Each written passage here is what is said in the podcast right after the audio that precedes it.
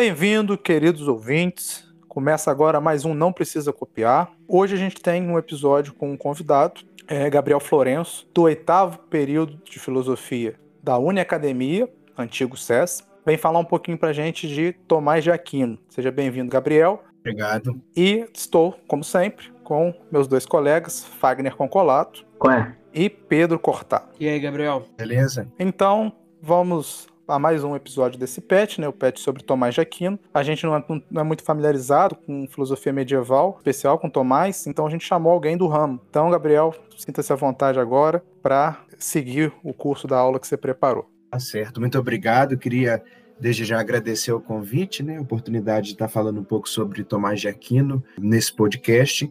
É, e já dizer de primeira que eu não sou um especialista em Tomás de Aquino, sou apenas um leitor interessado por Tomás. Né? A minha área de estudo na filosofia é Platão e os problemas em torno da poesia, mas como seminarista e católico, né, professo a fé católica, tenho o hábito de ler algumas coisas de, de Tomás e também gosto de ler algumas coisas de Tomás, e, e, e isso ajuda um pouco na compreensão. É, eu preparei um caminho para a gente poder trilhar com o intuito de facilitar um pouco o nosso entendimento a respeito daquilo que é o pensamento de Tomás de Aquino, também a respeito daquilo que é o contexto histórico em que Tomás de Aquino é, viveu e pensou para poder escrever a sua grande quantidade de obras que por muitos é, são consideradas é, muito difíceis de compreender, mas depois que a gente entende um pouco esse caminho que ele fez, a gente pode ter uma, uma leitura mais facilitada, entre muitas aspas, daquilo que, que são as teorias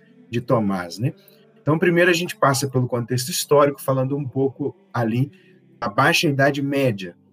Tomás de Aquino viveu nesse período da Baixa Idade Média, e a Baixa Idade Média ela é compreendida como um período que se estende do século XI até o século XV né? E nesse tempo aí de cinco séculos, aconteceram muitas coisas que influenciaram a vida do povo em geral, a própria estruturação da sociedade, questões comerciais, questões é, de saúde, como a gente vai ver é, mais para frente, que mudaram, de certa forma, a vida do povo desse tempo. Né? Nesse período aconteceu uma degradação muito forte do sistema feudal, do feudalismo, né, como, como a gente estuda no ensino médio, e com isso teve uma transição do feudalismo para o sistema capitalista. Porém, esse não foi o único foco de mudança no período da Baixa Idade Média. As cruzadas, né, a gente também ouve muito falar das cruzadas nas aulas de história, elas foram uma realidade presente nesse tempo, com o intuito, como a gente conhece, de retomar o Santo Sepulcro e, segundo alguns historiadores, também ter domínio sobre as rotas comerciais, que eram dominadas até esse período pelos muçulmanos e os, e os bizantinos. Né? A Igreja Católica, então, mergulhou nessa empreitada de enviar milhares e milhares de soldados, né, homens, para combater em nome da fé. Vale ressaltar que não cabe a nós aqui, enquanto é, estudantes e pensadores de um período contemporâneo, elevar um juízo de valor em torno disso, a dizer se estavam certos ou não, porque ele não pode julgar o passado com os critérios de hoje. Né? A gente está trazendo aqui fatos históricos para poder ilustrar melhor o quadro de vida, o cenário de vida em que cresceu e viveu Tomás de Aquino. É, eu concordo com você, é interessante falar isso, do, que a gente não pode olhar para o passado com os olhos de hoje, mas eu acho que vale uma ressalva aí que tem muita gente que olha para esse mesmo período aí com os olhos de hoje e enxerga coisa muito boa que a gente é, lição que a gente deveria adotar para a gente. Por exemplo das cruzadas né? Eu vejo um movimento forte aí de galera que, que endeusa o movimento das cruzadas como se fosse uma coisa extremamente positiva para dentro da, do, da civilização ou que coloca que as cruzadas foram um marco é, civilizatório para o Ocidente e eu não sei se, nem se a própria Igreja Católica, que foi talvez o principal agente dessas cruzadas, concorda com essa visão, embora ela seja bastante difundida aí atualmente, não assim, bastante difundida a ponto de ser a maioria das pessoas pensar nisso, mas um grupo considerável de pessoas considera isso. Coloca os lemas das cruzadas como, como coisas é, aplicáveis a hoje, esse tipo de, de pensamento meio extremista, assim, mas que está presente hoje também. Sim, se faz presente, é verdade. E eu acho isso um tanto quanto é, complicado, porque da mesma forma que a gente não pode julgar, a gente não pode fazer um juízo de valor é, negativo, eu também acho muito perigoso a gente fazer um juízo de valor positivo, porque o que a gente tem são fontes históricas, escritos históricos, né? É, eu tenho muito comigo que eu posso fazer um juízo de valor daquilo que eu experiencio. A partir do momento que eu sei de algo, como a gente diz aqui em Minas, né, que eu sei de algo pela boca miúda, eu não posso fazer um juízo de valor a respeito daquilo, a não ser que eu tenha um conhecimento muito grande, né? E nem um juízo de valor negativo e nem positivo, né? No fundo, no fundo, pode ser que, que existam é, interesses outros ou não. Pode ser que os interesses que, que são relatados no, na maioria dos livros sejam verdade ou não. Então a gente fica um pouco que de pés e mãos atadas para poder falar algo a respeito disso, né? Porque é uma coisa que aconteceu há muito tempo atrás e que papel, de certa forma, aceita tudo. Então eu posso colocar a verdade ou não. Eu posso inventar uma coisa para colocar aquilo como algo belo, mas também eu posso inventar algo para transformar aquilo em algo feio. Então eu acho que é muito complicado esse essa questão do juízo de valor em cima daquilo que a gente não experiencia. Além disso, né, já foi falado, as cruzadas, a queda do feudalismo, também aconteceu um grande renascimento comercial, a gente pode dizer assim, porque as rotas que eram utilizadas pelas cruzadas ali no Mediterrâneo e adjacências, é, elas se tornaram lucrativas, né, com o passar do tempo por causa do fluxo de pessoas. E no século XI teve aí na Europa a formação de um grande mercado consumidor de produtos orientais, né? Que, que, que o transporte era facilitado por essa rota, né? Esses produtos eram sedas, tapetes, joias, especiarias, né? Os, os famosos temperos é, do Oriente. E isso tudo ajudava nessa expansão comercial, fazendo com que esse renascimento do comércio, né? Da, da, das relações de compra e venda e também da revenda é, se tornassem mais vivos nesse período, né? E junto com esse renascimento comercial também veio um renascimento urbano, porque é, novas cidades foram se formando, né? Isso às margens dos rios, litoral e nas proximidades ali dos burgos, né? Principalmente nas proximidades dos burgos, porque isso favorecia na segurança, né?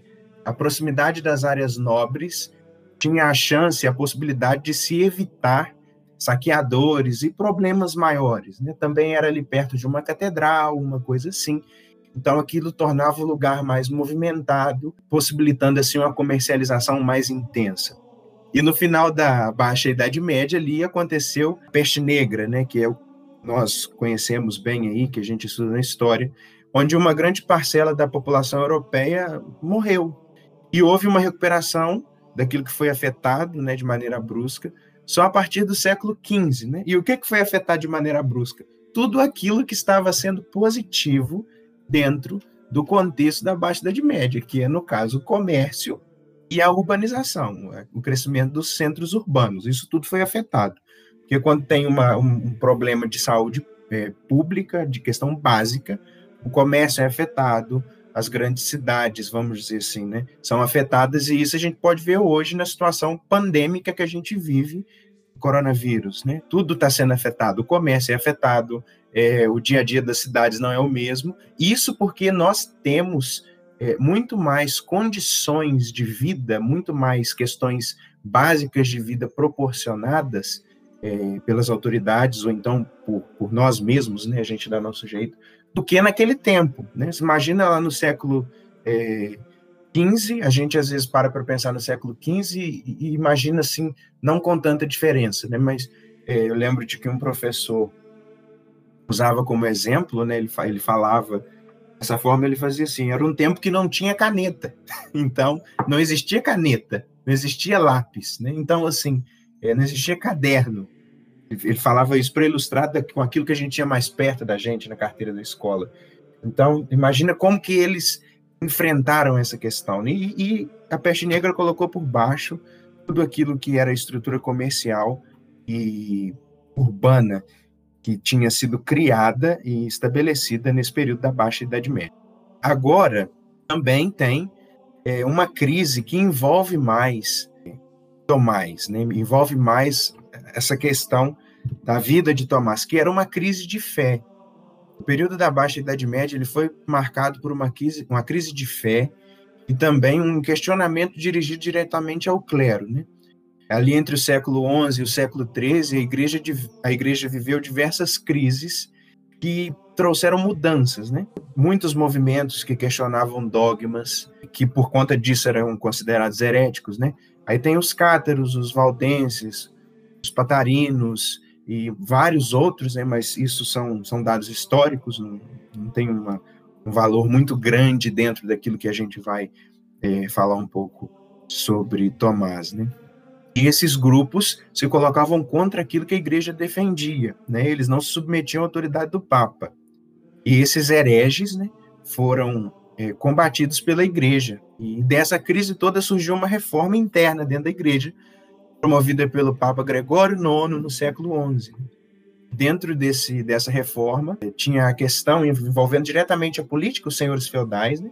Os senhores feudais não poderiam mais nomear os bispos da sua região, porque isso era uma coisa normal, porque tinha é, uma relação é, muito forte entre igreja e Estado. Então, o Papa cortou esse, essa autonomia dos senhores feudais. É, aconteceu também o fim do comércio dos bens religiosos e houve a imposição do celibato clerical. E também as cruzadas. Né? As cruzadas começaram por conta dessa crise de fé, desses questionamentos e desses hereges, dessas heresias que surgiram aí contra os dogmas cristãos. É interessante a gente também parar para falar aqui das dificuldades básicas daquele tempo. Mas para a gente falar de todas as dificuldades, é, seriam necessários milhares de podcasts, e seria necessário também uma forma de voltar no tempo. Mas para ser bem direto é, e tentar enaltecer uma das maiores qualidades de Tomás, agora já entrando um pouco na figura de Tomás, é, eu queria ressaltar a dificuldade de se escrever um livro naquela época. Hoje em dia, é, a coisa mais fácil do mundo, né, entre muitas aspas, é se escrever um livro. Nós temos um, um notebook, nós temos um celular, nós temos caderno, papel, caneta, e temos também a facilidade de compartilhar o que nós escrevemos. Né? Nós vemos aí as redes sociais e tem várias pessoas a todo momento compartilhando algum escrito de alguém ou escrevendo alguma coisa para compartilhar. No tempo de Tomás não tinha isso, né? É, Tomás não queria, não, não difundia suas ideias filosóficas num café filosófico. Tomás não difundia suas ideias filosóficas num post no Instagram, né? nem no Twitter. É, era uma coisa muito diferente do que a gente vive hoje. Né? Então, a dificuldade de se escrever um livro é a seguinte: pouquíssimas pessoas sabiam escrever. E o que que acontecia? Era, era uma verdadeira arte. O que acontecia é que era uma verdadeira arte escrever. Pena tinta e pergaminho, né? A tinta tinha que secar depois de, de escrever uma parte do pergaminho. Então, era um desafio enorme. E Tomás escreveu uma obra muito vasta, muito vasta. A suma de teologia é enorme. Isso a gente vai ver mais para frente de uma forma mais direta. Os outros livros também são livros bem é, é, é complicados de se entender, mas livros também de um conteúdo um pouco amplo, né? Uma, uma escrita, uma quantidade de páginas, vamos dizer assim, numerosa. Então, a gente pensar, né? Hoje em dia uma editora produz sei lá quantos mil livros por mês. Aquele tempo de Tomás talvez demorasse um mês para se produzir um livro, um volume de, sei lá, 100 páginas, ou menos, né? Eu, eu acho que eu estou sendo otimista em dizer 100 páginas. Então, isso é uma coisa que eu gostaria de frisar. A dificuldade de escrever um livro, porque Tomás é considerado um dos maiores pensadores da Idade Média.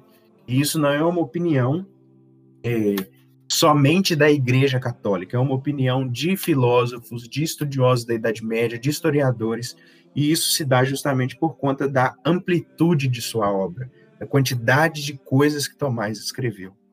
Agora a gente vai passar um pouco para uma biografia é, a respeito de Tomás, falar um pouco da vida de Tomás, qual contexto da vida dele, da família dele. Ele nasceu no ano de 1221 é, e a data tem algumas divergências. Né? Algumas obras dizem 1225, outras dizem 1224, outras dizem 1221, porém eu prefiro ficar com a data de 1221 porque é a fonte que eu achei é, mais confiável, né, que é a fonte do Giovanni Reale e do Dario Antiseri. Né? Ele nasceu então em 221 na aldeia de Roca Seca, e era de uma família de nobres, mas esses nobres já não tinham mais tanto poder nem influência quando Tomás nasceu. Mas mesmo assim eles conservavam e se preocupavam em conservar um nome importante na região deles. Primeiramente, Tomás foi educado na, na abadia de Monte Cassino, né? onde ele teve um contato muito grande ali com os religiosos beneditinos que viviam no mosteiro, vida monástica com todas as suas regras, mas depois de alguns problemas ali com o imperador Frederico II, a abadia entrou numa crise. Com essa crise, é, teve problemas que fizeram com que Tomás saísse dali da abadia, né? De acordo com alguns relatos, é, desde pequeno Tomás fazia perguntas aos monges dessa abadia sobre Deus. E a principal pergunta era: o que é Deus? Então Tomás, desde pequeno, já se perguntava sobre o que é, sobre a essência. Isso a gente vai ver mais para frente qual é a definição de essência para poder esclarecer. Agora a gente está passando pela vida do Tomás, uma história de Tomás, sem falar muito da sua filosofia. E desde pequeno ele pediu uma explicação detalhada em torno daquilo que seria o foco da sua vida. Porque Tomás assume depois uma vida religiosa. Ele vai, depois de estudar na Abadia Monte Cassino, ele vai para os estudos universitários em Nápoles. E na universidade, Tomás teve um grande contato os dominicanos, né, que eram religiosos católicos da Ordem dos Pregadores, fundada por São Domingos de Gusmão, em Toulouse, a França, no dia 22 de dezembro de 1216. Esse contato com a Ordem dos Pregadores fez com que despertasse em Tomás um desejo de responder a pergunta que ele fazia quando era criança: né? o que é Deus? Né? Qual é a essência? Como que a gente pode dizer algo a respeito de Deus? Será que a gente pode dizer algo a respeito de Deus? Então, depois que ele entra nessa ordem dos pregadores, ele destrincha, vamos dizer assim, melhor as suas ideias para poder criar sua teoria e seus escritos. Né? família de Tomás, é, mesmo sendo católica, é, não gostou muito da ideia dele ir para a ordem dos pregadores, não, porque a ordem dos pregadores era uma ordem mendicante, era uma ordem que vivia da providência, vivia das doações do povo. E a família dele preferia que ele voltasse para a abadia de Monte Cassino, porque ali ele poderia ser um abade, ou então um padre renomado, né, dentro daquela estrutura da abadia de Monte Cassino. Já que isso não agradava a família, é, por incrível que pareça, Tomás foi raptado pelos irmãos. Né? Ficou dois anos em cárcere. Os irmãos prenderam Tomás por dois anos. Isso é um fato curioso, porque alguns dizem que nesse período de dois anos ali, as irmãs dele contrabandeavam algumas obras para ele ler, alguns pergaminhos, algumas coisas assim, e algumas pessoas dizem que ali ele teve o primeiro contato dele com Aristóteles. Mas isso é uma coisa que a gente não pode dizer, a gente não pode afirmar com certeza, né? Assim, quando eu estava na faculdade, eu lembro do professor de medieval contando pra gente uma história que os irmãos dele também levavam mulheres lá para ele, para ele desistir da vida sacerdotal. Tem uma história dessa assim? Sim, tem sim. Tem uma história que nesse período aí do exílio de Tomás, os irmãos dele contrataram uma, uma prostituta para que ela fizesse de toda forma é, para que ele perdesse a pureza, a castidade dele, a virgindade dele. E ele não cedeu. Ele não cedeu. Ele pegou, eu não sei como que chama aquele negócio que vira a brasa, né? Na, na, Brasil. Na, é, na lareira, pegou um negócio lá, uhum. riscou uma cruz na parede e não quis de jeito nenhum. Eu não sei contar a história direito, mas é esse contexto, né? O Fagner se esforça pro padre Camilo renegar ele. Toda vez que ele ataca o catolicismo no episódio, né, Pedro?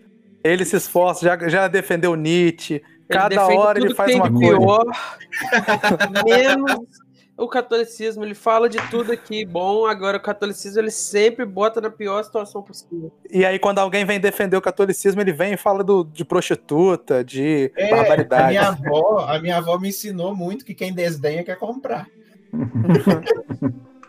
Mas é assim, tem sim essa história, né? E é uma história que, para a fé católica, ela não desmerece Tomás em nada, ela simplesmente valoriza a virtude de Tomás. Tomás foi firme e fez aquilo que a, a lei de Deus manda, né? que é guardar a castidade e tudo mais. Então, ele se desdobrou da forma que conseguiu, da forma que deu, para não cair naquela tentação e não ceder a esse episódio da, da questão dos irmãos lá com a, com a prostituta. E isso não desmerece de forma alguma a figura religiosa de Tomás. É porque eu, eu fico querendo mandar o podcast pro Padre Camilo, mas eu sempre fico com esse receio que os dois ficam me atacando no meu catolicismo. Mas eu quero só ressaltar exatamente isso, tá? É um ponto positivo para a fé do Tomás de Aquino, não negativo. Sim, sim, e é muito interessante porque a gente não pode separar o filósofo Tomás de Aquino do católico Tomás de Aquino. Não, não tem como separar, porque toda a filosofia dele está em torno de problemas é, que, que, que envolvem Deus, que envolvem a pessoa de Deus, a natureza divina, a essência divina, o ser divino, como que tudo isso acontece. Né? A gente vai ver isso mais para frente de uma forma mais clara. E durante esse período que ele ficou preso, teve essa questão, né, que tentaram dissuadi-lo da ideia de se tornar é, dominicano é, por conta desse episódio, né, da, da prostituta. E, nesse tempo, as irmãs é, levavam obras, contrabandeavam obras para Tomás. Naquele tempo, Tomás não tinha uma Netflix para ele assistir, Tomás não tinha um Spotify, um nada na vida para poder ouvir uma música, nem nada. E o que, que ele ia fazer? Né? Ele não ia ficar contando tijolo na parede, ele não ia ficar é, fazendo risquinho na, na parede para poder passar o tempo. Então ele convenceu as irmãs de levarem para ele algumas coisas para ele ler, porque ele sempre se mostrou uma pessoa dedicada, inteligente. Mas chegou num certo período ele conseguiu vencer essa, essa fase né, de, de prisão, de exílio, vamos dizer assim, e voltou para os dominicanos e foi. Né? E ele tinha, como eu estava dizendo a respeito lá da, da problema dos livros, né, de se escrever um livro, ele tinha uma memória extraordinária. Dizem que quando ele estava é, ditando a Suma Teológica para os copistas, ele ditava é, de maneira aleatória partes diferentes. Por exemplo, o copista 1 está escrevendo o artigo 1, o copista 2 está escrevendo o artigo 2, o copista 3 está escrevendo o artigo 3, e assim sucessivamente, e o Tomás parava para o primeiro copista e falava uma frase. Aí ia para o segundo copista e falava uma frase. Ia para o terceiro copista e falava uma frase. E, e, e assim, sucessivamente, das respectivas partes que cada um estava copiando. Então, ele tinha uma memória espetacular. E, e isso favorecia muito para que ele pudesse produzir a quantidade de obras que ele produziu. Ele teve um contato é, dentro ali dos dominicanos muito grande com outro filósofo que também é um santo católico, é, Santo Alberto Magno. Né? Santo Alberto Magno foi quem apresentou de maneira mais completa as obras e os pensamentos de Aristóteles para Tomás. Né? E aos 27 anos ele foi nomeado para assumir uma cátedra na Universidade de Paris. O que é uma cátedra? Uma cátedra é uma vaga. Ele era, ele era um professor da Universidade de Paris. Era uma vaga como professor. Antigamente se dizia assim: Fulano de Tal assumiu uma cátedra na universidade. Ou seja, ele agora era um professor da universidade. Né? As obras dele expressa seus pensamentos de uma maneira bem compacta e organizada. Isso favorece o entendimento linear e claro, dentro do possível, né? Porque a gente dizer que Tomás de Aquino é fácil é, é uma coisa bem perigosa. Né? Mas a forma com que ele escreve, levando em conta a estrutura lógica e todas as questões em torno do, da sua forma de escrever, faz com que a gente possa seguir uma linha de pensamento. Quando a gente consegue apreender essa linha de pensamento e entender o caminho que ele faz, a gente consegue compreender aquilo que ele escreve.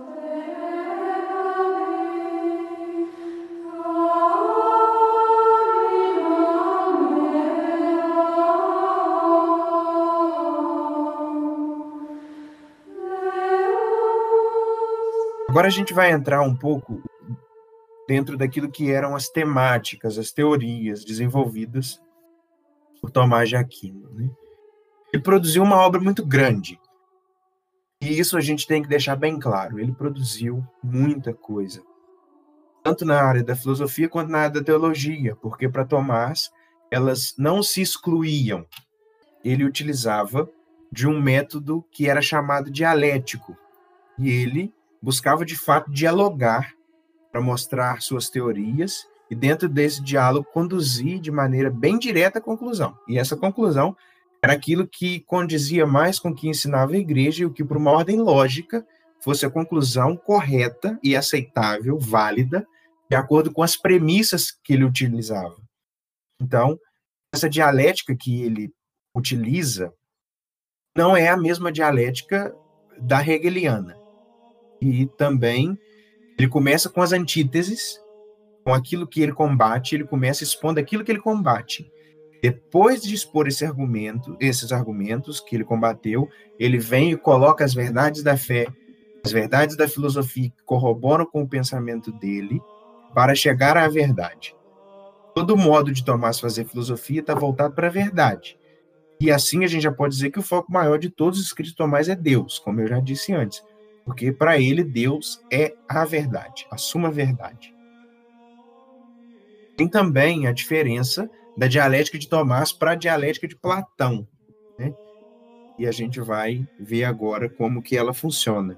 Primeiro de tudo, que a gente tem que colocar é que são autores de tempos diferentes. Então, diversas questões que não estavam, que ou não estavam na filosofia antiga, é, como, por exemplo, o próprio cristianismo, né, que a gente discutiu aqui, a fé do Fagner, não estava já na obra dos filósofos antigos, não estava em pauta. E com eles, vários conceitos introduzidos pelo cristianismo.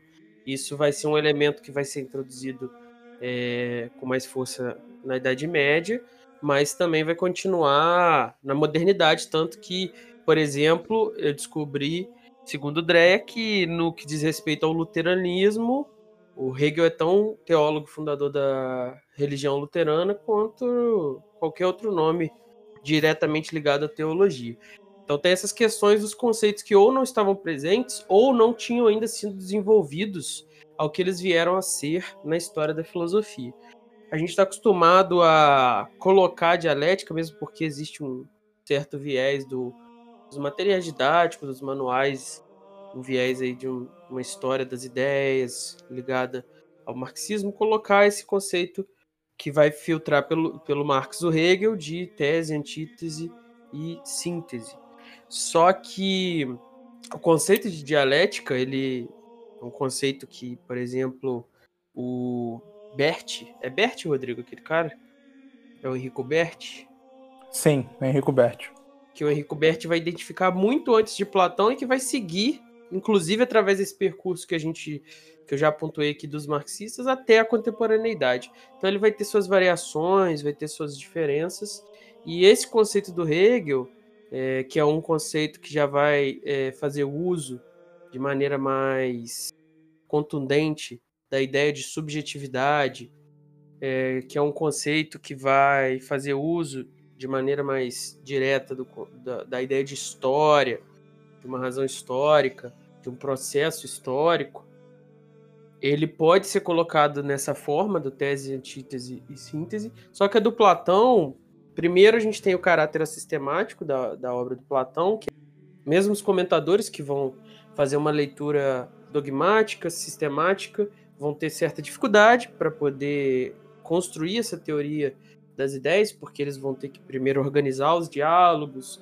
decidir quais entram, quais não, encontrar uma ferramenta pela qual eles possam determinar o que é Platão e o que é movimento dialético da filosofia que ainda não chegou a uma conclusão e, portanto, não é o Platão, mas um movimento, uma etapa do raciocínio de Platão. E o que a ferramenta que o Platão oferece então para para esse sujeito poder conhecer o mundo é essa ferramenta da dialética, é essa ferramenta da razão que vai tentar olhar além do que as próprias ferramentas de carne e osso, os olhos, os ouvidos, o toque conseguem enxergar e vai olhar através do que o mundo nos apresenta. Então ele vai combinar diferentes aspectos, ver se existe similaridade, se não existe, separar o que deve ser separado, recombinar aqui, recombinar colar e assim tentar construir cada vez mais uma aproximação dentro dos limites desse sujeito é, feito de carne e osso, tentar construir uma aproximação do que é a verdade última da realidade. Então, avançar através da, desses enganos, dessas, desses desvios, dessas miragens que a matéria e a doxa podem oferecer.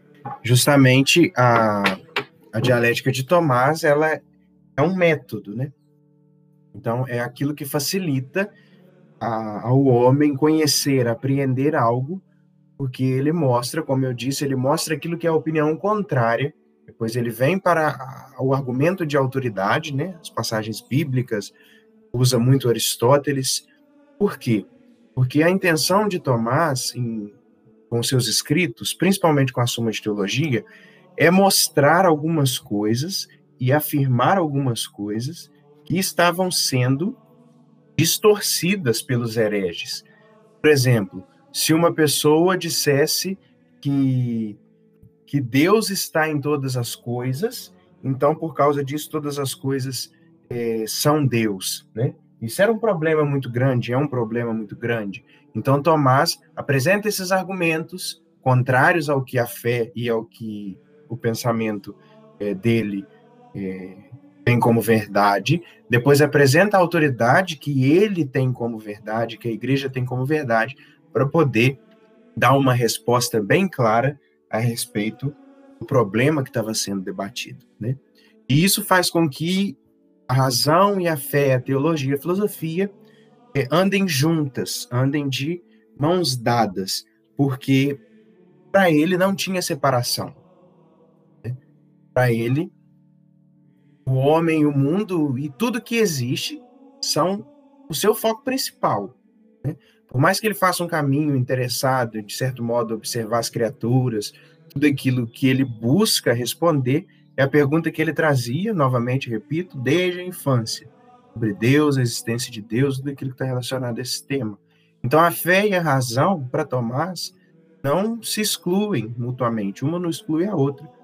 Porque quando se observa a revelação, né, revelação com, com R maiúsculo, no sentido da, da fé da igreja, revelação em Jesus Cristo, quando se leva em conta todo o contexto messiânico, bíblico que a igreja prega, pregava no tempo de Tomás, prega hoje, é que se pode fazer um discurso aceitável sobre o homem, sobre o mundo. Né?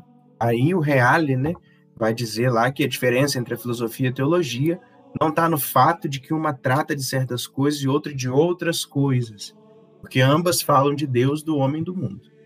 A diferença entre a filosofia e a teologia está no fato que a primeira oferece um conhecimento imperfeito daquelas mesmas coisas que a teologia está em condição de esclarecer em seus aspectos e conotações específicos relativos à salvação eterna. Ou seja, para Tomás de Aquino, tendo em vista que a filosofia fornece ao homem um conhecimento imperfeito, a teologia vem iluminar esse conhecimento para que ele se torne perfeito pelo uso da teologia.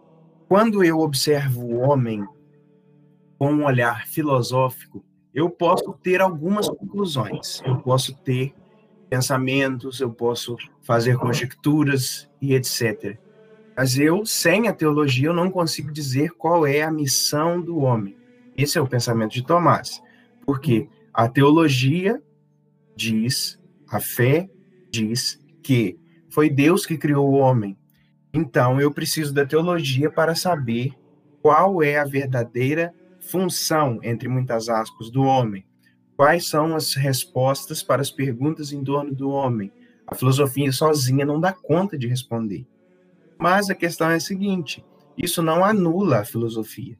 Isso não tira da filosofia uma autonomia de pensamento, uma autonomia de observação, uma autonomia de investigação. Isso só afirma que a filosofia traz um conhecimento um pouco imperfeito, um pouco aquém daquilo que é o que a teologia pode oferecer como resposta a essas perguntas.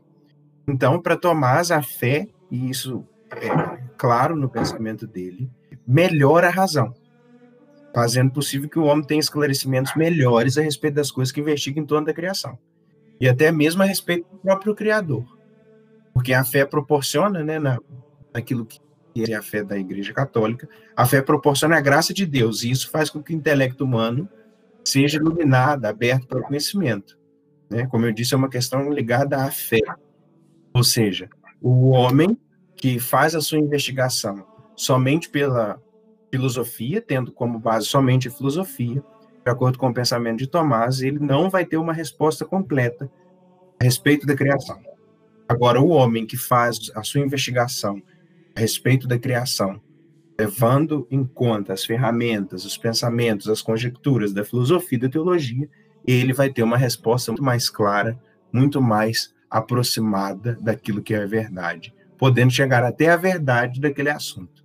Esse é um ponto muito importante para a gente entender aí Tomás. Então, a partir disso, a gente afirma que a teologia não substitui a filosofia porque tem algumas verdades que superam o poder da razão humana, como, por exemplo, a verdade de que Deus é unitrino. Isso é uma verdade que supera o poder da razão humana. Outras verdades já podem ser pensadas pela razão natural. Por exemplo, é, que Deus existe, que Deus é uno, e tudo aquilo semelhante a esse tipo de pensamento. E isso é uma coisa bem forte em Tomás. Né? Isso é, é, é uma fala de Tomás mesmo. Né? Tem coisa que supera a razão humana as, as aquilo que está em torno da realidade de Deus supera a razão humana. Realidade no sentido é, ligado essência, ente, ser, todos esses problemas que a gente vai ver mais para frente. Isso está bem além daquilo que é a capacidade da razão natural. Mas provar que Deus existe, provar que Deus é uno, todos os atributos de Deus que, que são dados por meio da revelação, isso é possível a razão natural, isso é possível a racionalidade humana, né? Um dos fatores que faz com que a teologia não substitua a filosofia é que a razão natural é comum aos homens. E é preciso partir de verdades tratar de algumas questões. Ela é comum aos crentes e aos descrentes, né? Ou seja, uma pessoa que é muçulmana, por exemplo, ela tem razão natural. Todo ser humano, independente de nacionalidade, de fé, de crença, é, de tudo, independente das coisas, né? Desde que ela tenha um organismo, vamos dizer assim, é, ordenado, com todas as suas capacidades é, e suas potencialidades é, saudáveis, ela tem essa racionalidade humana, ela tem essa razão natural. Para Tomás, a razão natural é o ponto de partida de todo diálogo. Por isso que ele é, usa da dialética. A razão natural faz com que os católicos dialoguem com os hereges, com os muçulmanos, com os de outros países, de outras crenças. E isso é que faz com que a teologia não exclua a filosofia. Porque eu posso usar da teologia, de acordo com o pensamento de Tomás, eu uso da teologia para argumentar com um teólogo. Eu uso da teologia para argumentar com um católico. Agora, mais eficiente, muito mais eficaz, muito mais producente eu argumentar a partir daquilo que é a razão natural, a partir daquilo que é a filosofia, as investigações do homem, a respeito do homem. Porém, depois de investigar, depois de argumentar, usando das ferramentas da filosofia, eu preciso inserir a teologia para clarificar as coisas, para poder deixar as coisas mais claras a partir daquele pensamento. Dentro de toda a teoria de Tomás, temos também a estrutura da metafísica, né? Tomás fala muito Deus, dos entes, do ser supremo, que para ele é Deus. E essa estrutura da metafísica é muito presente nas obras de Tomás. Já na, na obra intitulada O Ente e Essência, ele delineia os traços que são característicos das premissas de toda a sua filosofia e teologia. Tudo aquilo que ele desenvolve depois, tudo aquilo que ele coloca em seus escritos, tem a ver com aquilo que ele trata no, no, na obra intitulada Doente a Essência, porque ele sempre vai colocar como ponto final de sua obra, como ponto de chegada de sua obra, Deus. O ente é toda a realidade que existe, toda coisa. Né? Fone de ouvido que, que estamos usando é um ente. O computador que estamos usando é um ente. O celular que estamos usando é um ente. Deus também é um ente, mas ele é único e se identifica com a sua essência. Porque somente ele que é ato puro, ou seja, só ele que basta a si mesmo para Tomás, né? Só ele que se sustenta, só ele que é completo, só ele que tem uma realidade de ser perfeita, completa, só ele que tem todos os atributos positivos de maneira completa. As criaturas, né? O ente se difere da essência porque elas não são a existência em si ou a causa de si mesmas. Ou seja, o copo que está do meu lado não se causou a si mesmo. Ele não é causa de si. O celular que eu estou usando, o fone que eu estou usando, o computador que eu estou usando, o caderno, eles não são causa de si mesmo. Da mesma forma que eu não sou causa de mim mesmo. Por isso que a essência, nos entes criados, nas criaturas, a essência se difere do ente os seres criados para Tomás de Aquino, eles participam da existência, eles possuem a existência, eles não são a existência em si, porque para ele Deus é a existência em si. O mundo e todas as outras coisas que existem, elas são contingentes, ou seja, elas não são necessárias. Poderiam ser ou não ser, existir ou não existir. Ou seja, o copo que está do meu lado ele é contingente, porque ele, ele poderia não existir. Mas para Tomás, Deus não poderia não existir. Deus é necessário. Por quê? Para que todas as coisas contingentes existam, precisa obrigatoriamente que exista algo que sustente essas coisas no ser, que sustente essas coisas na existência, que sustente essas coisas em sua entidade, vamos dizer assim. Tomás, quem sustenta a existência de todo mundo é Deus. Ele permite às essências particulares que se realizem, se transformem em entes. Por isso que nos, nas criaturas a essência se difere do ente. O ente se difere da essência. Somente em Deus, no pensamento de Tomás, somente Deus é que tem ente e essência idênticos. Idênticos porque Deus é ato puro, Deus é simples. E isso é muito importante da gente compreender. A metafísica do ser em Tomás de Aquino, isso que a gente está entrando aqui agora, a metafísica do ser, ela tem a pretensão de ser mais profunda e segura do que a metafísica das essências, a metafísica dos entes, vamos dizer assim. Ser conhece maiúsculo, perfeito e simples, que é Deus permite e sustenta os outros entes. Então, Tomás ele não quer dizer dos entes ou dos seres com S minúsculo. Ele quer dizer do ser com S maiúsculo, porque é esse ser que sustenta todas as outras coisas da existência.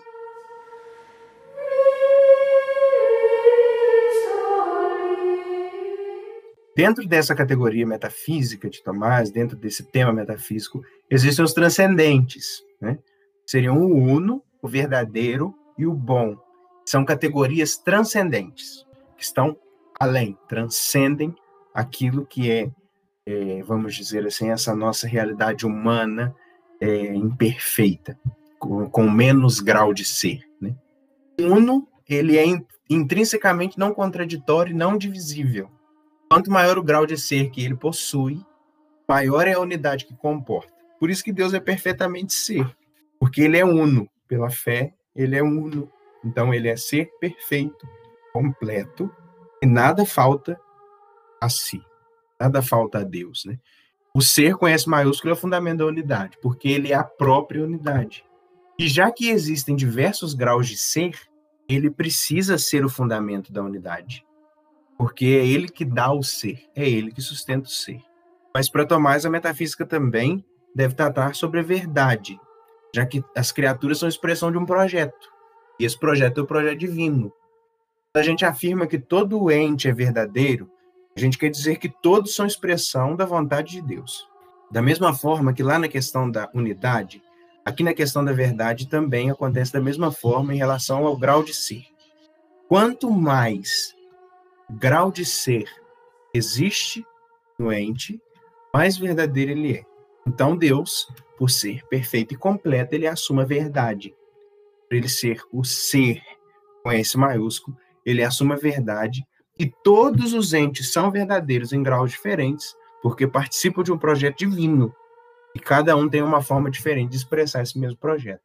Ou seja, quando eu afirmo que uma pedra é verdadeira, ou então quando eu afirmo que João é verdadeiro, ou então quando eu afirmo que Deus é verdadeiro, eu tenho que entender que dentro do pensamento de Tomás, cada um possui uma realidade diferente de ser. Em Deus o ser é completo, puro. No homem e na pedra, o ser se expressa da mesma forma, porém o homem tem mais realidade de ser do que a pedra. Isso é muito importante para a gente entender no pensamento de, de Tomás. E por último, dentro dessa categoria dos transcendentes no Tomás, né, fica a questão do bem, a questão da bondade. E ela pode ser considerada como aquilo que qualifica a metafísica de Tomás como cristã não é a tese principal para essa qualificação, mas é uma tese importante.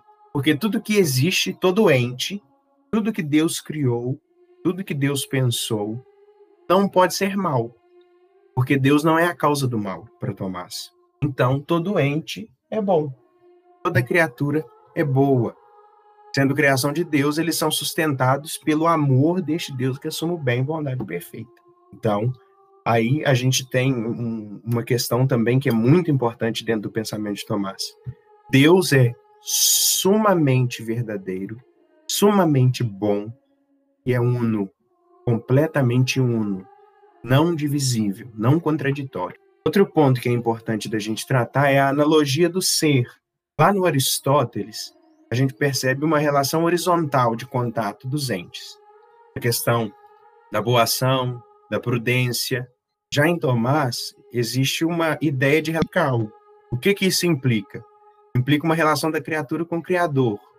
Gera uma tensão entre finito, infinito, mutável, imutável e por aí vai. À medida que nós participamos do ser de Deus como criaturas, podemos nos assemelhar a Ele.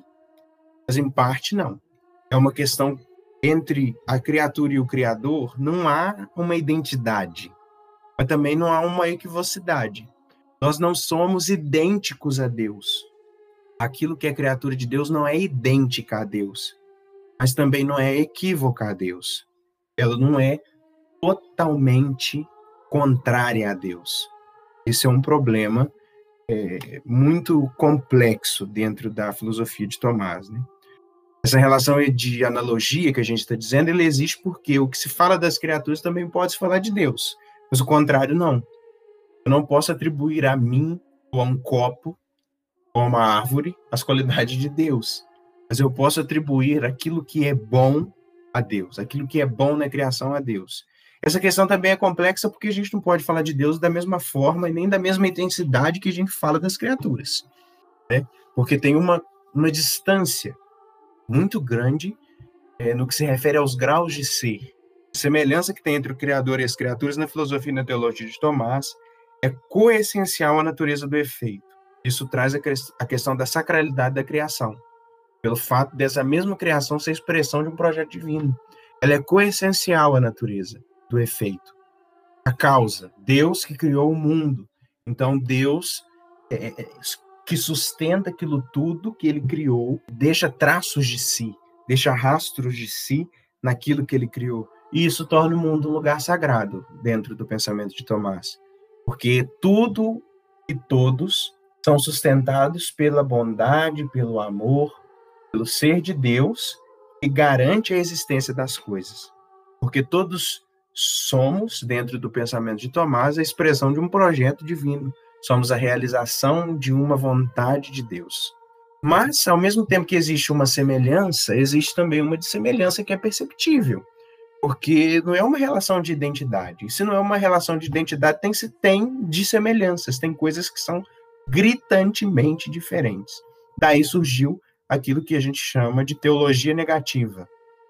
A teologia negativa é uma forma de investigação afirma que a gente pode saber mais aquilo que Deus não é do que aquilo que Deus é. O intelecto humano é incapaz de apreender por completo as questões em torno de Deus, que é uma realidade totalmente distante da nossa capacidade intelectual. Né? Lá na questão 12 da Suma de Teologia, Tomás de Aquino vai tratar sobre a possibilidade do homem conhecer a Deus. Né?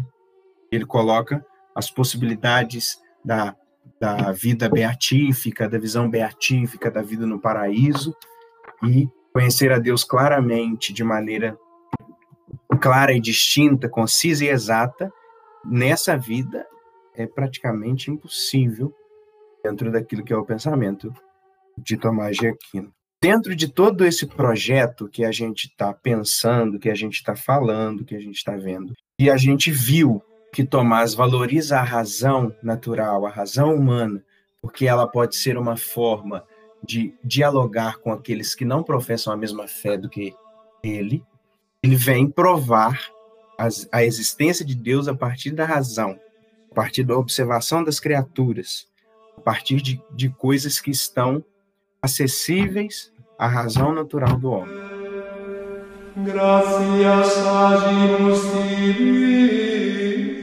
São cinco vias que ele usa, porque para ele Deus é o primeiro na ordem ontológica, mas ele não é o primeiro na ordem psicológica.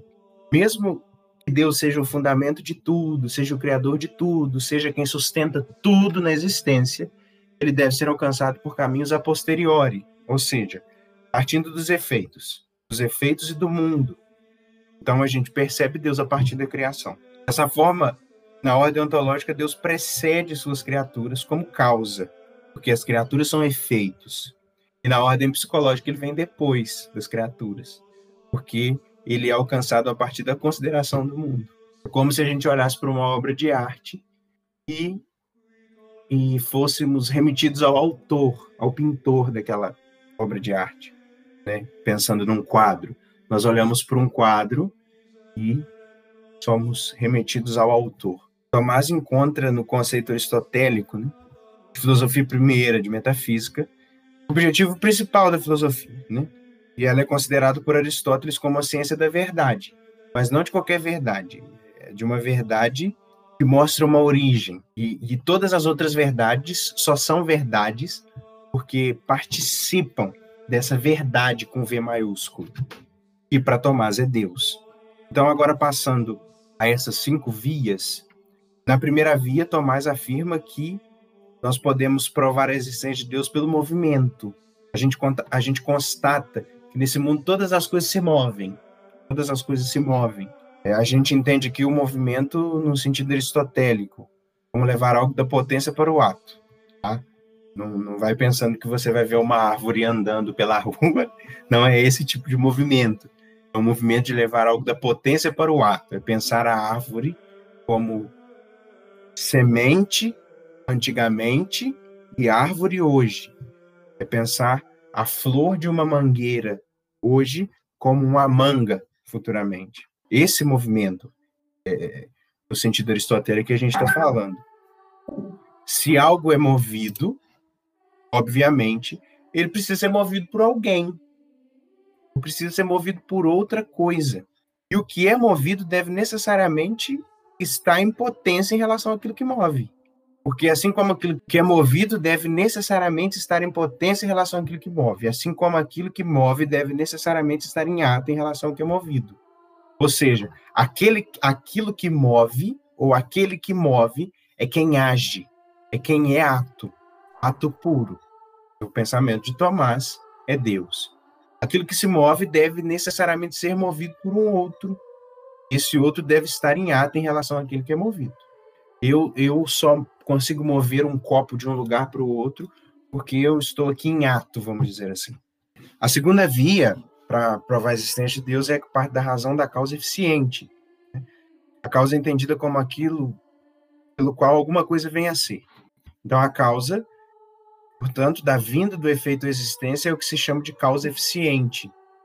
Santo Tomás explica que é possível a gente identificar entre os outros entes uma ordem de causa eficiente. Não é possível que, que algo seja causa eficiente de si próprio, aquilo que eu falei antes, eu não posso criar a mim mesmo, um copo não pode se criar, né?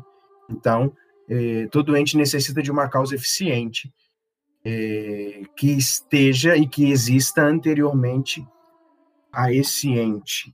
Então, com isso, se a gente for regressando, a gente chega até Deus, né? Que seria a causa primeira.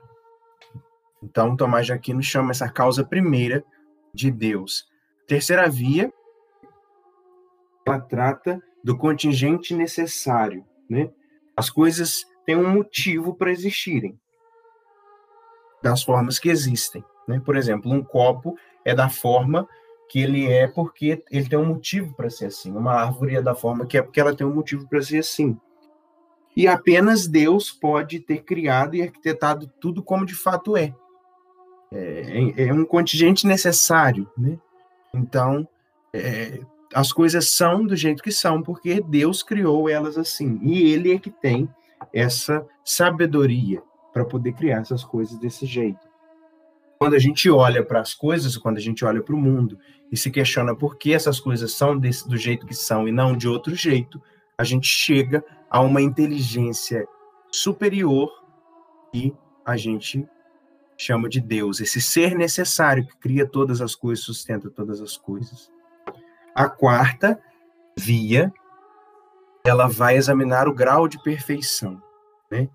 A gente precisa ter um parâmetro maior para comparar as coisas como maior e menor, forte, fraco, grande, pequeno e etc.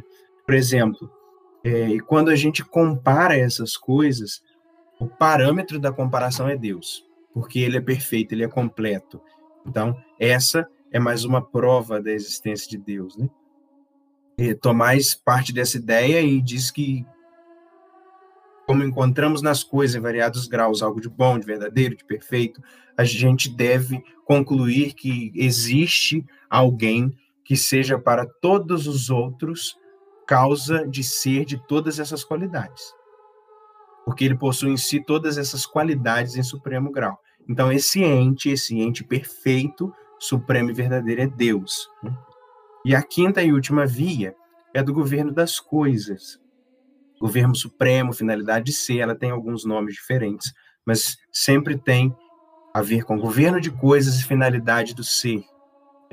Para isso, a gente deve considerar o sentido do fim, da finalidade.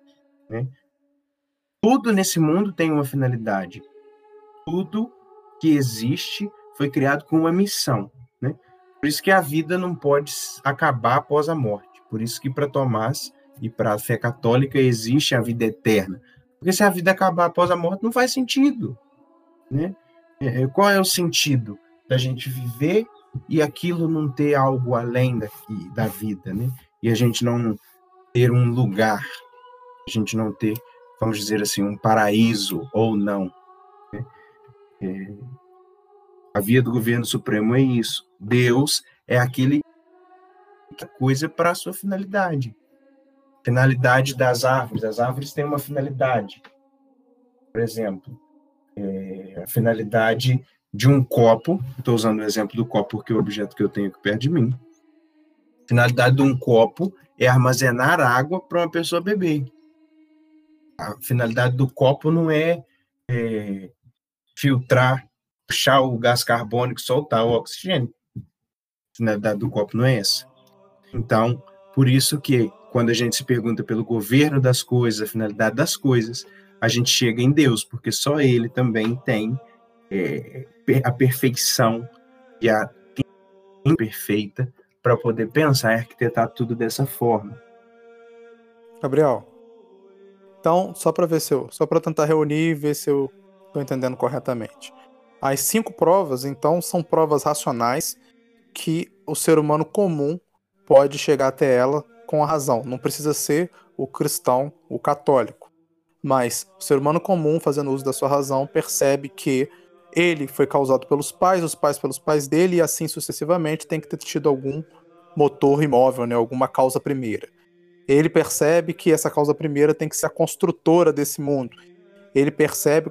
Então, as cinco provas elas vêm é, somente da perspectiva da razão, mostrar a necessidade racional da existência de Deus. Estou correto?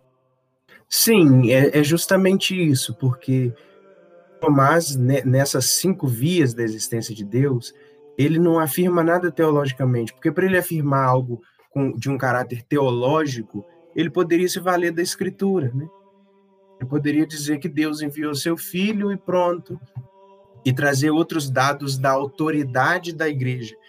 É, mas ele mostra, ele traz essas questões dentro daquilo que é o mundo, dentro daquilo que é o que o homem vê, o que o homem percebe, né? Para você parar e analisar é, o mundo, você não precisa, vamos dizer assim, de fé. Você não precisa de, de, de ter uma crença, de ter uma religião. No pensamento de Tomás, todas essas cinco vias conduzem a Deus a todas aquelas pessoas que param e pensam e que analisam o mundo dessa forma. Né? Por exemplo, na que ele fala da causa primeira, ou do ser necessário, ou então do, do motor que move as coisas. É, ele simplesmente muda o nome de causa primeira para Deus. Ele entende que a causa primeira é Deus. Ele entende que o primeiro motor é Deus. Ele entende que o ser necessário que sustenta é Deus. Tem aspectos da fé? Sim, tem aspectos da fé, mas na, nome, na nomeação, na nomenclatura, vamos dizer assim. E isso por quê? Por que, que, que, que tem é, essa mudança do nome de causa primeira para Deus, é, primeiro motor para Deus? Porque lá no Aristóteles, o primeiro motor, ele já existia antes dos deuses.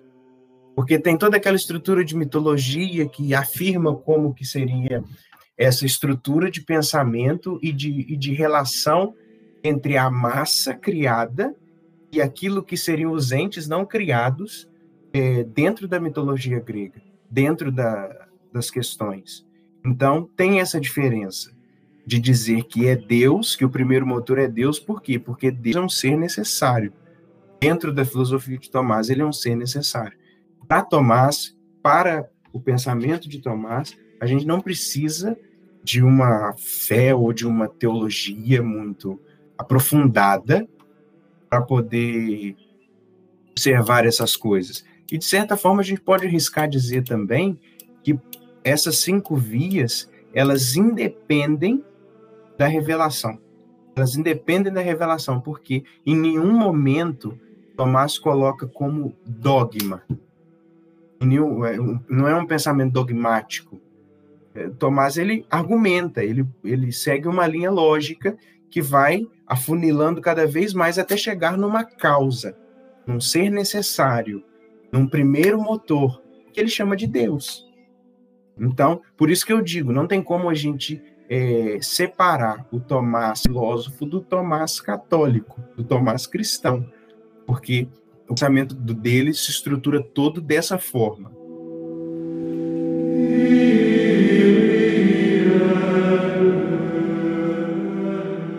Outro tema importante que Tomás vem tratar dentro da sua filosofia, da sua teologia, do seu corpo teórico, é a lei eterna, lei natural, lei humana e lei divina. Isso também é muito importante, porque estrutura bastante a ética, a moral política e, as, e alguns outros temas dentro da obra de Tomás. Né? Para ele, o homem é natureza racional, capaz de conhecer as coisas que se apresentam. E isso é a base da ética e da política de Tomás. O homem como um ser racional, de natureza racional.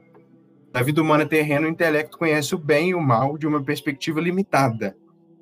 Isso acarreta os erros de escolha. E para Tomás é o livre-arbítrio que é a causa do mal.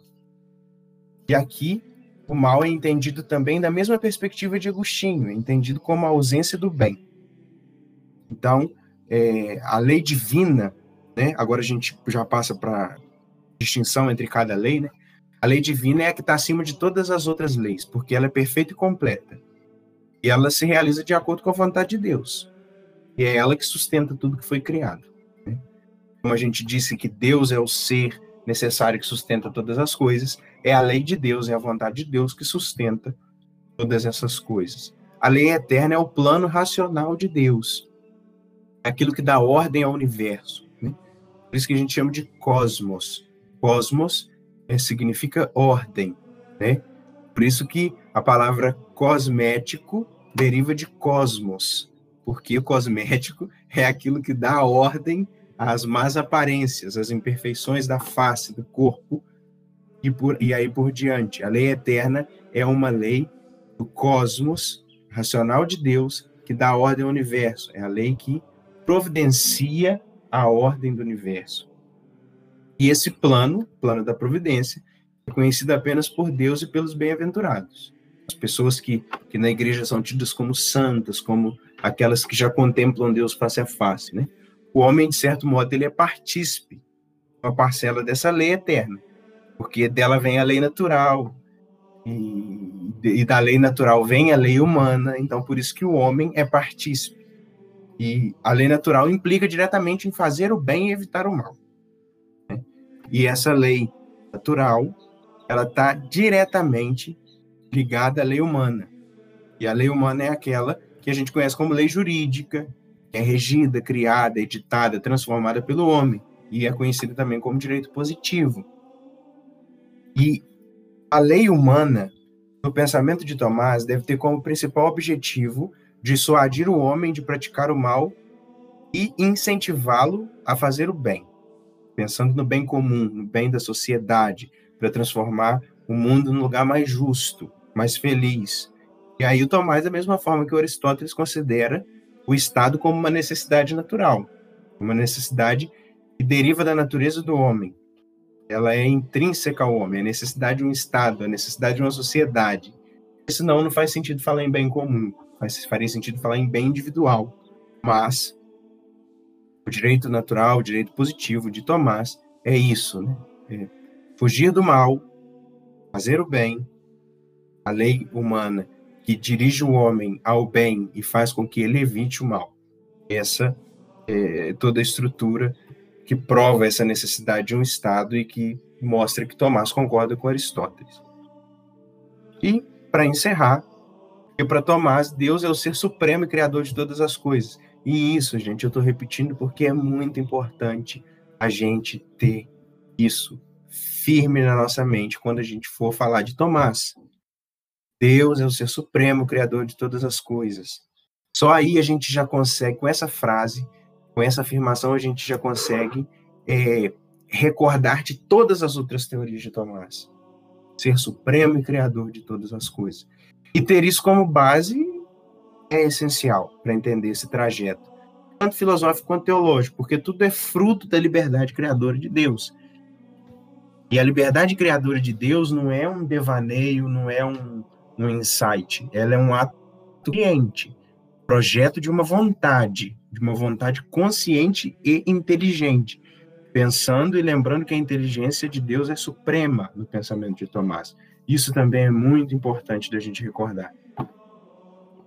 E agora, nas palavras de Tomás mesmo, para mostrar dessa fé que guia a razão, ele diz assim: quando uma proposição filosófica obtida através do raciocínio contradiz uma afirmação de fé, pode sem dúvida concluir que o erro está do lado da filosofia. Ou seja, a diferença da filosofia tomista para a filosofia dos, dos grandes pensadores gregos é que na dos gregos Deus não dá o ser às criaturas. Ele, eles apenas fornecem certo modo de ser, porque para eles, os gregos, o Deus não é um ser total, é um ser parcial, que a matéria também já existe desde a eternidade e é independente dele. Tomás não é assim. Para Tomás, Deus criou a matéria. Deus é, é imaterial e criou a matéria. Então, ele também não está interessado nesse problema de formas que os gregos tinham, né? Ele está interessado no que se concretiza através das formas. Aquilo que é a essência das coisas, naquilo que é a expressão de Deus. E, e, essas formas existem graças ao ato criativo de Deus. Né? Além das formas dos seres, né? o copo é como é, uma árvore é como é. Além dessa forma, Deus também é criador do ser dessas coisas. Então, ele sustenta todas essas coisas, né? Então, a fé guia a razão por causa disso. Porque aquilo que a fé, aquilo que a igreja, aquilo que a revelação traz, faz com que a razão se guie. Porque existe uma forma mais eficiente, eficaz, válida, verdadeira de se falar sobre o vidro. Qual é? É procurando alguém que fabrica metal, que mexe com metal, ou alguém que mexe com vidro? É alguém que trabalha com vidro. Procurar saber a respeito é, da qualidade de um grão de café, de como se deve plantar um café, como cultivar um pé de café. Você vai procurar isso com um grande cafeicultor, um grande estudioso do café, ou você vai procurar saber disso com alguém que planta batatas? Da mesma forma para Tomás. Você quer investigar sobre o homem? Você quer investigar sobre o mundo? Você quer investigar sobre as coisas que existem? É com Deus. Você precisa da teologia, você precisa da fé por causa disso. Porque é a fé que guia, é a fé que vai poder te mostrar o caminho mais fácil. É a fé que vai poder esclarecer todas as coisas que estão sendo investigadas estão sendo afirmadas ou negadas em relação ao homem, ao mundo, ou seja, enfim, a toda a criação. Esse é, de certa forma, de maneira bem resumida, bem simplificada, aquilo que é o pensamento de Tomás de Aquino, aquilo que é a sua filosofia. E é, de fato, muito importante. Eu acredito que hoje em dia existe um preconceito muito grande filósofos medievais. Eu acho que isso deve ser superado. É, não estou querendo dizer que os filósofos medievais são os melhores, mas a gente tem que valorizar também o esforço dessas pessoas que é, tentaram construir um caminho de reflexão, um caminho de observação, de pesquisa, dentro de um período tão complicado, um período tão conturbado, mas também um período de coisas muito boas período de coisas muito positivas, né? A gente não pode é, tomar o todo como tudo, né? Então, fica um pouco complicado a gente lidar com esses preconceitos a respeito da filosofia medieval. Eu acho que vale muito a pena quem quiser se aprofundar na filosofia medieval, ler mais. Tomás de Aquino é, entre aspas, apenas um dos filósofos medievais. Vale muito a pena vencer esse preconceito e é, estudar a respeito de Tomás, porque a gente pode observar muita coisa disso que ele fala dentro dos pensamentos contemporâneos, dos pensamentos modernos, para poder uma estrutura de filosofia mais consistente, uma estrutura de argumentação mais consistente a respeito das coisas. É isso. Show de bola. É, alguma, alguma questão, pessoal? Só antes de fechar, eu queria comentar um negócio para ilustrar aí essa, essa questão da fé e da, e da razão. É que eu uma vez escrevi um artigo justamente sobre a união hipostática para poder. É... Tava desenvolvendo um trabalho, né, de uma disciplina, entreguei Ô, Pedro, primeiro você me disse o que é união hipostática, que eu nem sei o que é isso. Gabriel, o que é união hipostática? Explica aí pro, pro Rodrigo torcendo muito pro Gabriel responder assim. Eu não faço nem ideia do que você tá falando. você não sabe, não, Pagra? Eu não tenho a menor ideia. É a questão em torno das duas naturezas de Jesus Cristo, não é isso? Exatamente. Não é mais fácil falar mais, mais tranquilo? Falar, aqui, o problema é que, o, ser, hum, que o Jesus Cristo é ser humano ao mesmo tempo que é Deus. Tem que falar com um termo difícil desse jeito? Não sou eu que falo, são os católicos. Eu só estava fazendo um trabalho sobre teologia. 31 anos que eu vou na missa, nunca escutei nenhuma postagem na missa. Aí eu escrevi o trabalho, né? Uns 10, 15 páginas, eu estava querendo apontar a questão da, da lógica aristotélica e da união hipostática, porque se né, a união hipostática for verdadeira, você está dizendo então que uma mesma coisa tem duas naturezas diferentes, né? Então tem dois atributos diferentes. Isso seria ilógico. Só que aí tem que resolver essa questão, né? E Tomás de Aquino resolve essa questão. E aí eu queria apresentar só isso, era um trabalho normal e eu queria só impressionar um professor que tinha uma bolsa que estava chegando aí. Eu queria entrar nessa bolsa. E aí eu escrevi o trabalho, tomei todo cuidado, fiz lá tudo certinho e aí entreguei ele. Aí ele leu, passou uns dias, me chamou na sala dele e aí falou: "Olha, Pedro, falou daquele jeito, né? Quem conhece o professor sabe como ele fala. Falou assim: tem aqui uma heresia, né? Tem uma heresia aqui. Não dá para, não dá, esse trabalho não dá, não dá para fazer esse trabalho. Tem uma heresia aqui. Aí eu, como assim, professor? Não, tem uma heresia, tem uma heresia. Aí tem que ver a heresia, tem que resolver a heresia, tirar a heresia. Não dá para deixar a heresia, entendeu? Heresia isso aqui, não dá. E aí ele não quis comentar do, da qualidade do texto, da, das normas acadêmicas e nada. Ele falou que aquela heresia ali tinha que ser removida. E a heresia que eu tinha no negócio de digitar, eu tinha digitado errado, né? Ou, ou colocado que Cristo tinha duas naturezas e uma pessoa, alguma coisa assim. Eu coloquei errado. Eu sei que eu cometi uma heresia, fui, fui nestoriano, não sei o que, que eu fui, não. Eu sei que ele ficou assim, ultrajado com a minha heresia, não quis, não quis corrigir, não quis nem olhar a razão, porque a fé já estava errada ali. Já tinha saído do, do lugar errado. Então, então é isso. Tem que mediar essa disputa aí. Mas sem cometer heresia, Tomás de Aquino resolve e ele encontra uma solução racional, usando lógica aristotélica, obviamente, e ele resolve problemas dessa natureza, de, de sistematização de crenças, que são crenças reveladas pela fé, mas que, por mais que elas pareçam é, contraditórias, pareçam problemáticas, elas podem sim ser resolvidas. Era só isso que eu queria, que eu queria ilustrar com essa história da minha pequena heresia. Legal. Eu ia comentar também sobre as cinco vias da existência de Deus, né? Que é, enquanto a gente tem na história da filosofia meio que dois caminhos que sempre vão aparecer para tentar provar a existência de Deus. Um é o argumento ontológico, que foi formulado a primeira vez lá pelo Anselmo, né? E que depois vai ser revivido pelo Descartes. É, e até na contemporaneidade aí a gente tem outras reformulações do argumento ontológico. E tem as cinco vias do Tomás de Aquino que parte por uma outra via, por um outro caminho, né? Tentar usar mais das observações do princípio da causalidade, principalmente, para provar a existência de Deus. E esse outro caminho só foi receber uma crítica mais contundente com David Hume, mais de, de que 600 anos depois que ele foi formulado. Então, e mesmo assim, é uma crítica do David Hume ao princípio de causalidade, é uma crítica que destrói, que se você aceitar as, as premissas dela, você acaba não só com o argumento do Tomás de Aquino, mas também com todo a questão, com toda a fundamentação da ciência, né? Você acaba caindo num ceticismo completo. Você vê a força do, do argumento da maneira como ele foi formulado, como que se você analisar logicamente para você colocar ele em um descrédito, você tem que é, praticamente mergulhar num ceticismo quase que completo, né? Para você superar esse, esse argumento. Sim, sim.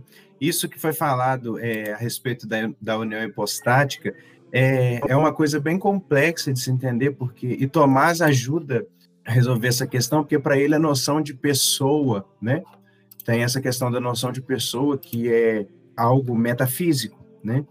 Então, quando se fala da união hipostática, a gente precisa entender o conceito de natureza e depois o conceito de pessoa, né? O conceito de natureza se pergunta pelo que é, e o conceito de pessoa se pergunta quem é. Então, é, é Tomás ajuda nessa, é, nesse caminho de esclarecimento a respeito desses problemas em torno de natureza, pessoa. Show de bola, Rodrigo. Você vai chamar os. Você, você tem alguma recomendação de filme, livro, série? Ou qualquer coisa? Eu, eu não, né? O Gabriel que tem que ter. Tem algum filme que Mas trata da vida de Tomás, Gabriel? Fala aí pra gente se você consegue lembrar alguma coisa que ajudaria a entender o período, ou o próprio Tomás? Olha, tem um livro que chama Tomás de Aquino, por incrível que pareça, e o autor dele é o, o Chesterton, Chesterton. Escreve Chesterton, C-H-E-R-D e por aí em diante. É, da editora Eclese. É um livro muito bom para quem quer conhecer um pouco sobre a vida de Tomás, né?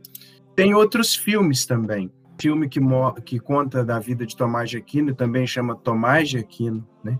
Então foi isso. Acabou mais um episódio Não Precisa Copiar. Agradecemos imensamente a presença do Gabriel, que veio aqui dar essa aula para a gente de Tomás.